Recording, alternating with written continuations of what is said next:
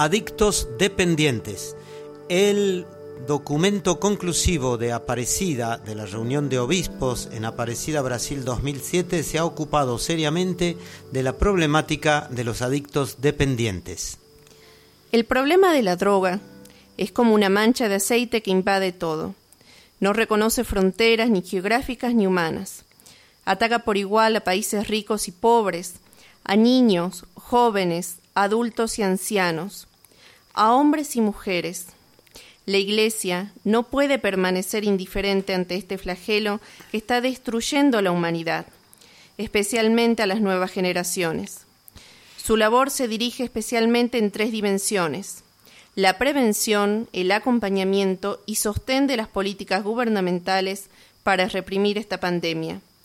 En la prevención insiste en la educación en los valores que deben conducir a las nuevas generaciones, especialmente el valor de la vida y del amor, la propia responsabilidad y la dignidad humana de los hijos de Dios.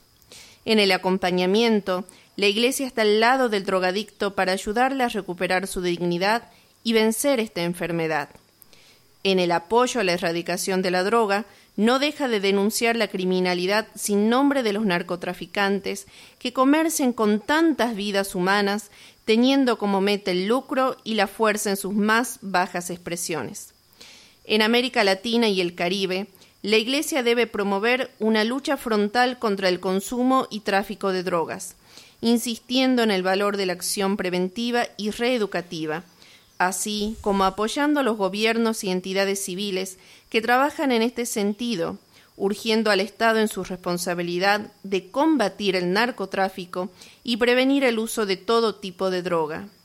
La ciencia ha indicado la religiosidad como un factor de protección y recuperación importante para el usuario de drogas.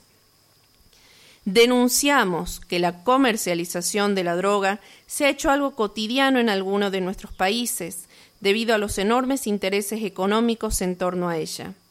Consecuencia de ello es el gran número de personas que en su mayoría niños y jóvenes ahora se encuentran esclavizados y viviendo en situaciones muy precarias, que recurren a la droga para calmar su hambre o para escapar de la cruel y desesperanzadora realidad que viven. Es responsabilidad del Estado combatir, con firmeza y con base legal la comercialización indiscriminada de la droga y el consumo ilegal de la misma.